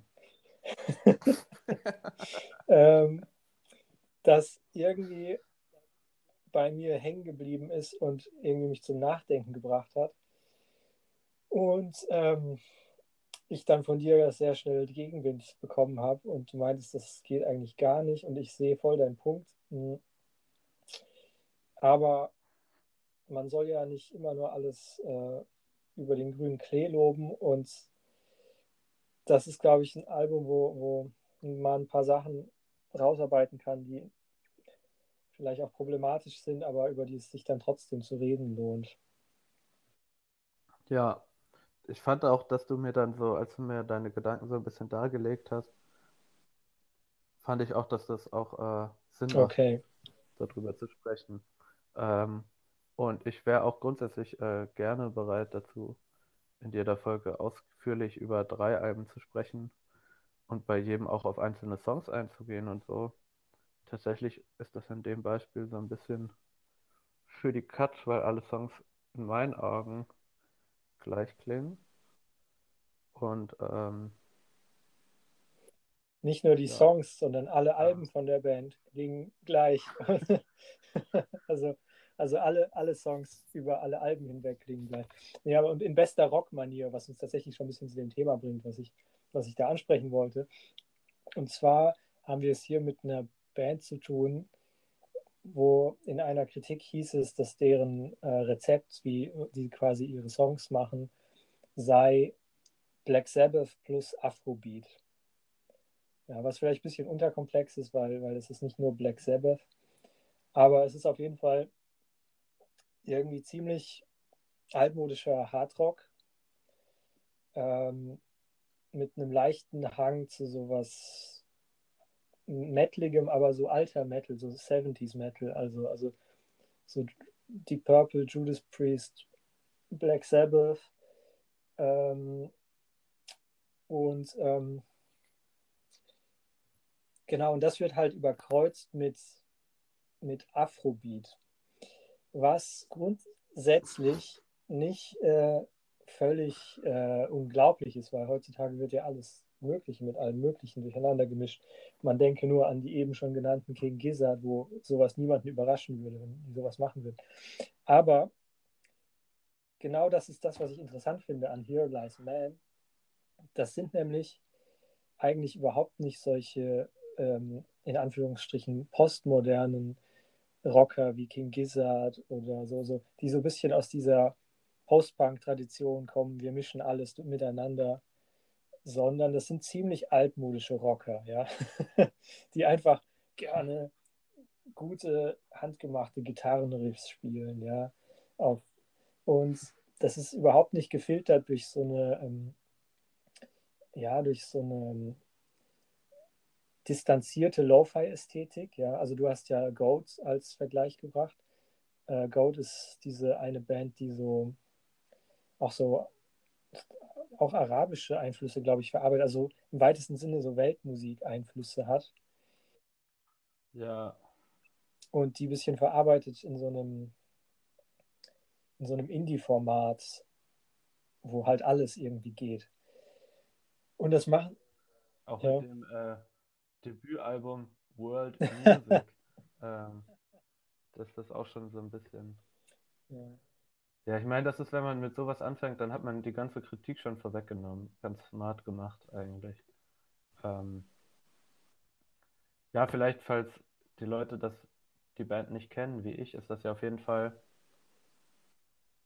ziemlich einseitiger Oldschool Heavy Rock, wie du schon meintest, mit einer Orgel. Also eine Synthesizer-Orgel, die dem Ganzen so ein bisschen so ein ähm, World Music Touch gibt. Ähm, was jetzt bestimmt eine problematische Formulierung war, und einem Schlagzeuger, der sich weigert, äh, so stumpf wie seine Bandkollegen zu spielen. Ja. Und damit gebe ich wieder. Ja, nee, gut gesagt. Ja, genau das ist es, ja, aber genau dieses, ähm, also das finde ich halt interessant. Also für mich zeichnen sich da so zwei parallele Zugriffe auf so nicht westliche Musik ab, ja.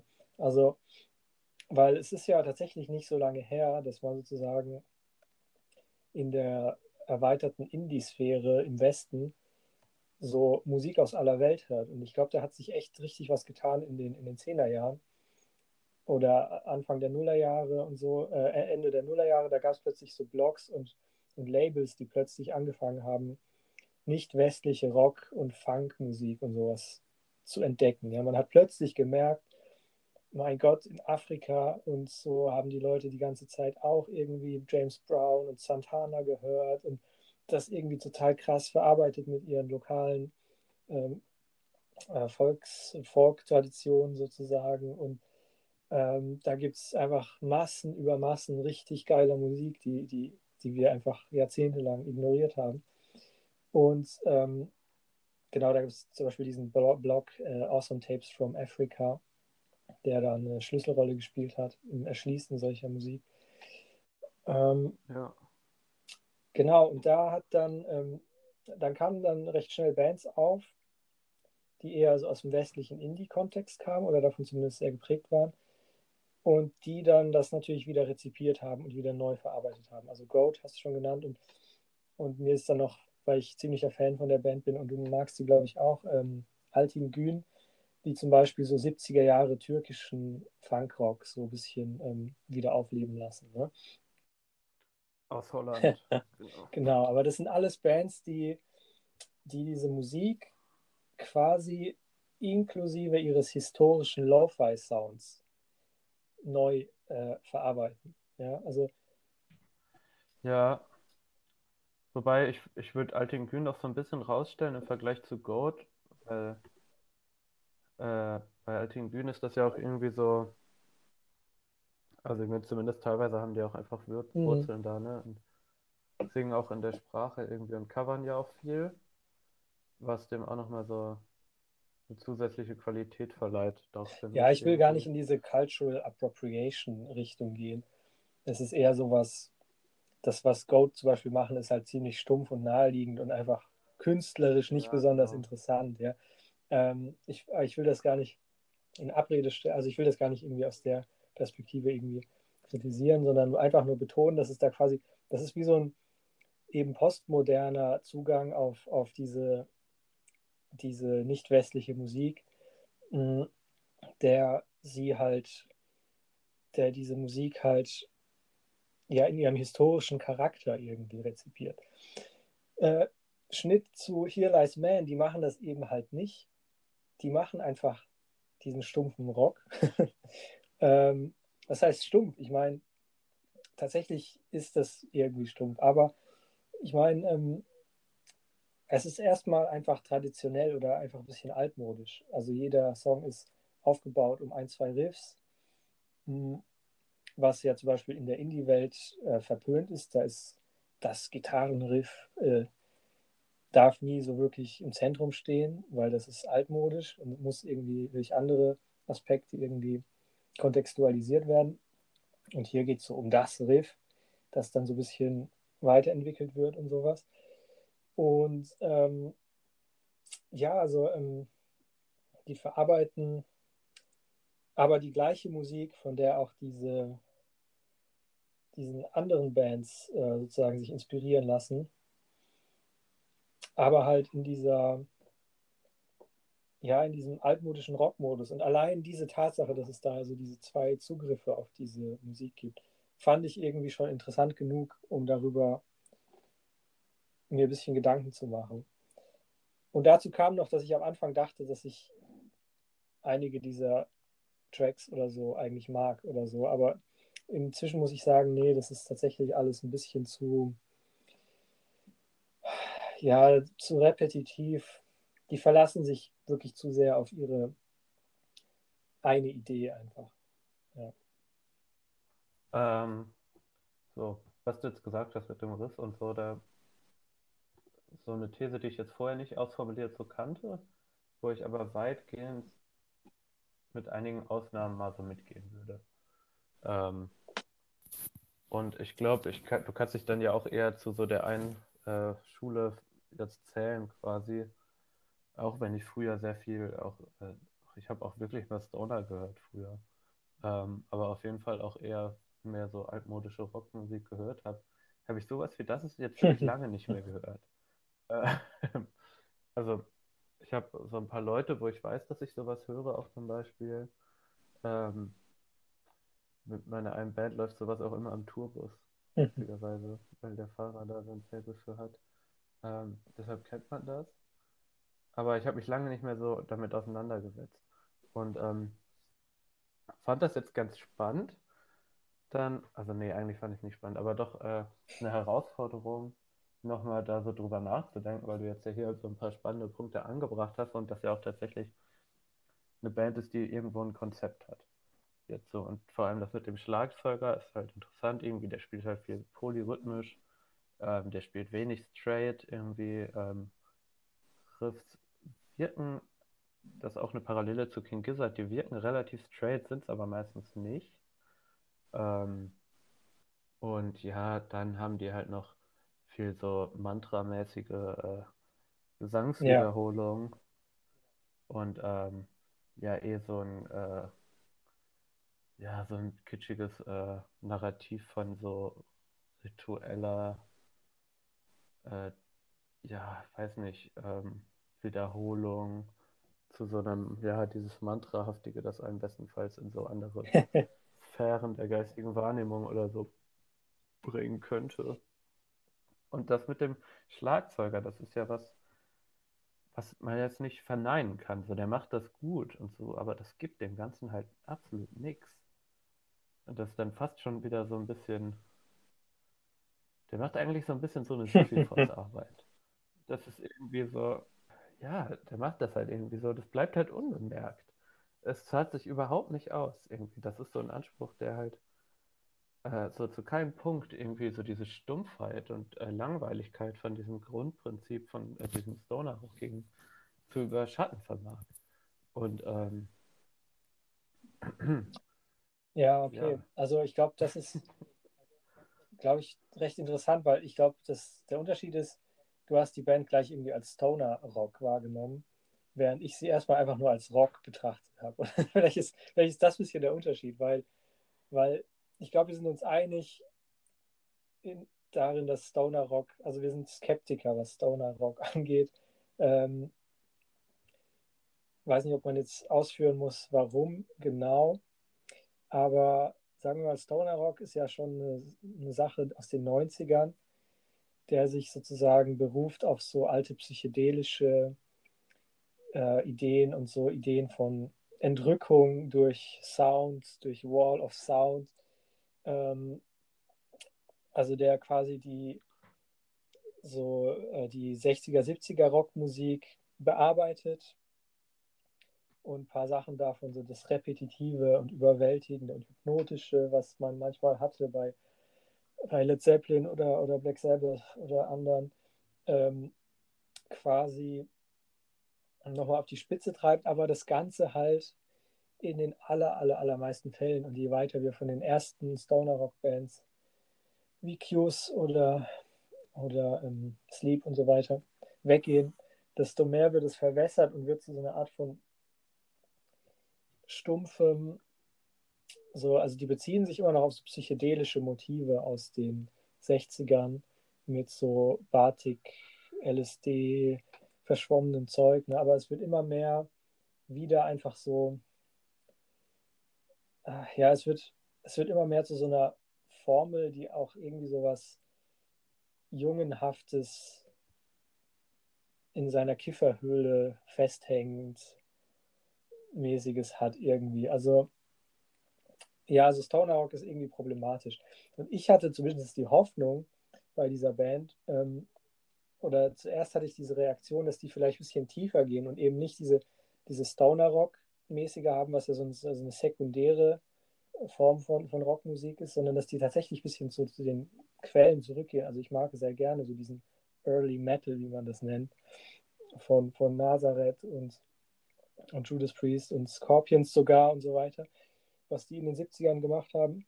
Und dass die vielleicht es schaffen, diesen, ähm, diesem Überwältigungscharakter und diesem, diesem ähm, ja, diesem altmodischen Bombast-Ding, was Rock halt auch immer ist und was ich halt tatsächlich auch durchaus bewahrenswert finde in bestimmten Kontexten, dass die das halt doch irgendwie schaffen, äh, mit was irgendwie cool abzudaten für die heutige Zeit und es eben nicht so ironisch oder so Lo-Fi-mäßig zu brechen, wie jetzt, wie jetzt diese anderen Bands, von denen wir gesprochen haben. Und da habe ich gehofft, dass da vielleicht was Interessantes passiert. Weißt du, dass, dass ein nicht ironischer, nicht Lo-Fi-mäßig verwässerter Rock sich trotzdem Einflüssen aus dem nicht westlichen Bereich öffnet und daraus irgendwas Neues macht. Ja, und je länger ich das Album gehört habe und versucht habe, diese Fantasie oder diesen Wunschtraum darin wiederzufinden, desto weniger hat das geklappt für mich tatsächlich. Also ich hatte Mühe und Not zwei Lieder zu finden, die ich nennen könnte als positive Beispiele dafür.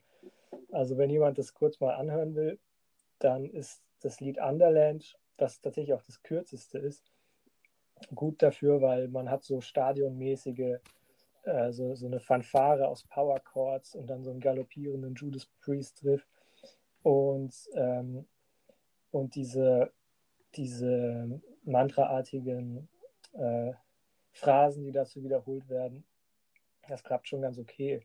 Oder in Come Inside, wo du, wo du so ein bisschen so so einen Motorhead-Bass hast unter dem ganzen äh, polyrhythmischen Zeug.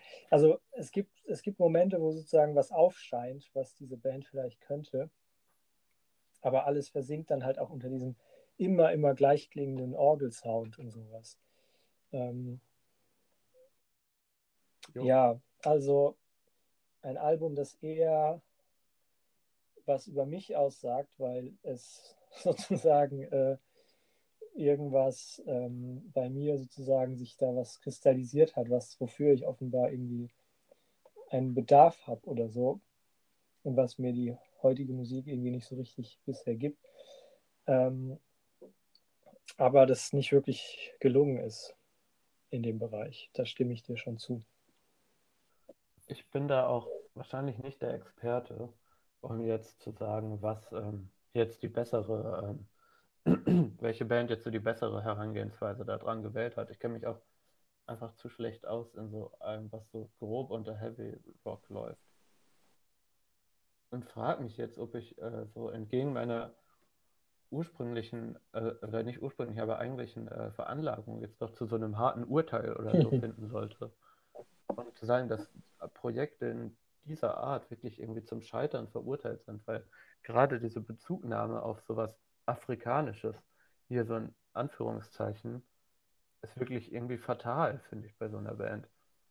Weil ähm, jetzt ohne alles, was man jetzt aus irgendeiner ähm, ja, ähm, Richtung von wegen Cultural Appropriation oder so äh, kritisieren könnte und äh, sicher zu Recht, weil da gibt es, glaube ich, einiges. So äh, zum Beispiel dieses Albumcover mit diesen zwei schwarzen Jungen drauf und danach das mit zwei so weißen Mädchen. Albino-Mädchen. Albino-Mädchen ist so ein bisschen so der Plot von äh, Die Weiße Maasai als äh, Albumcover-Folge. So ein bisschen äh, irgendwie ist, ist das ja irgendwie.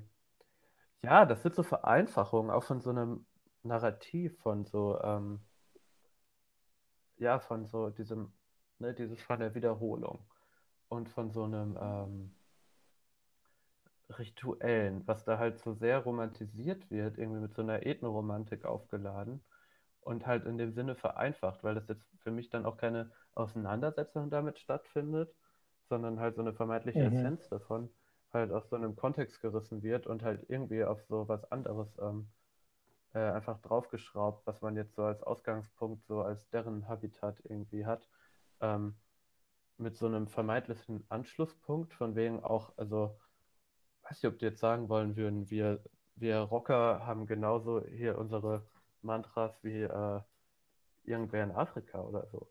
Also im, im, schlimmsten Fall klingt das nämlich so für mich. Und ähm, das ist jetzt einerseits vielleicht problematisch und dafür bin ich jetzt, also darauf muss ich jetzt nicht so weiter eingehen, aber das ist andererseits auch künstlerisch extrem langweilig und ähm, tut auch anderer äh, Musik ähm, weh, die ähm, sich halt solchen Themen wie äh, so Minimalismus und Wiederholung und ähm, was das für Effekte auch auf die Psyche haben kann, das ist ja, das kann ja nicht nur aus so hanebüchenden ähm, äh, so Kiffer-Romantik-Perspektiven betrachtet werden. So, das hat ja in der Musikgeschichte äh, und auch nicht nur so in der westlichen Kunstmusikgeschichte auch stattgefunden. Ähm, vielleicht sogar bei Battles oder so, die wir eben hatten. Und ähm, ja, also, je länger ich darüber nachdenke, desto äh, ärgerlicher finde ich. ja, nee, gut, gut. Ähm, will ich, will ich dir gar nicht ausreden. Also, puh, also ich, ich ärgere mich da irgendwie nicht drüber. Ähm, aber, aber du hast da schon einen wunden Punkt, glaube ich. Also ich glaube, die, das ist der wunde Punkt an, an allem von im Spektrum von Stoner Rock bis zu diesem sogenannten Drone Doom Zeugs. Alles, was sich sehr arg verlässt auf so diese überwältigende Wirkung von lautem lauten Gitarrensounds, die sich wiederholen und die das zu so einer Art von hypnotischen Dingen ausnutzen. Da muss man schon viel machen, damit es nicht ein echt stumpfer Move ist, ja. Weil das ist tatsächlich eine, eine Sache, die relativ billig zu haben ist. Also eine Wall of Sound zu machen, ist heutzutage nicht mehr schwer, im Gegensatz zu früher, wo man ja tatsächlich riesige Verstärker offenbar gebraucht hat, um das zu erreichen. Heutzutage ist das easy und um dem was Interessantes abzugewinnen, muss man schon sich echt ein bisschen Gedanken machen. Deshalb gibt es auch wenige Bands, wenn es auch, es gibt schon welche, aber wenige, die, aus dem Bereich, die ich irgendwie cool finde. Ähm, ja, und äh, ich weiß nicht, also ja, dieses Verzerrende und auf etwas draufbauen von diesem rituellen Aspekt. Ja, also ich habe da ein bisschen wohlwollenderen Zugriff, insofern ich ja schon das nicht so sehr betrachte. Also dieses rituell hypnotische ist so zu gesehen nie richtig weg gewesen aus der Rockmusik. Und das ist eigentlich was, was wieder sozusagen dort wieder erwacht oder sowas. Ja, also es ist nicht wesensfremd, würde ich sagen. Deswegen bin ich mir auch nicht 100% sicher, ob dieses Cultural Appropriation Argument so komplett greift, weil, ähm, aber es ist schon, aber ich will es nicht zu sehr verteidigen, weil es ist nicht besonders intelligent, was die hier machen. Und ich habe, wie gesagt, eine Weile lang bin ich dazu geneigt, sozusagen zu denken, dass das sozusagen zufällig ziemlich cool geworden ist. Aber jetzt, ja, du hast mich insgesamt davon überzeugt, dass es mh, hm, eher mit Vorsicht zu genießen ist. Aber ich werde trotzdem mal beobachten, ob in der Richtung weiter irgendwie was kommt und ob das dann vielleicht besser ist oder noch schlechter, wer weiß. Ja, also ich wollte jetzt auch kein, kein Genre jetzt so komplett abtun, auch nicht dieses äh, äh, Narrativ irgendwie von dem ganzen rituellen, hypnotischen und auch nicht äh, Ansätze, die halt irgendwie so verschiedene musikalische Traditionen, wenn man das überhaupt so sagen kann, verbinden wollen. Halt einfach nicht so. Ja. Ja, jetzt so sein Punkt. Ja, können wir uns auf jeden Fall darauf einigen. Ja. Dann war das ja wahrscheinlich auch so ähm, das Ja. dazu, ne? Ja, wow. Dann haben wir das jetzt ja alles relativ gut durchgearbeitet. Ich glaube, Ähm, ein Ranking erübrigt sich fast heute, oder? ja. Ranking. Ja, ich glaube, Rankings erübrigen sich eh. Letztes Mal hast du noch zu meiner Überraschung eins gebracht am Ende, was irgendwie aber gut kam. Stimmt, aber das war auch so ein, so eine krasse Vergleichssituation, die ist ja auch irgendwie nicht so Ja, wirklich das gegeben. stimmt. Ähm, stimmt, habe ich gemacht, ne? Ja, also So, sorry, liebe Hörerinnen und ich stelle mich hier für, für dieses Klischee. mit, mit voller Überzeugung, stelle ich mich hier auf jeden Fall nur hinter ein Album. Aber ich fand Ja. alle irgendwie interessant. Und eins lehrreich, aber nicht interessant. So, ja. Ja, dann so viel dazu. Ich weiß gar nicht, äh, wir wissen ja noch nicht, worum es in der nächsten Folge gehen wird. Ähm, ein paar allgemeinere Themen haben wir schon mal angesprochen, die irgendwann auf euch warten. Ähm, aber wer weiß wann, wir nicht. Äh, vielleicht äh, haben wir dann auch irgendwie eine Instagram-Seite, vielleicht aber auch noch nicht. Und ähm, falls das aber Leute hören, sollten wir auf jeden Fall gucken, dass es einen Weg gibt, uns zu erreichen. Ähm, da werden wir uns drum kümmern. Jo, ich mache ein Insta mal. demnächst. Geil. Ähm, ja, in dem Sinne, oder? Ja. Ade. Tschüss.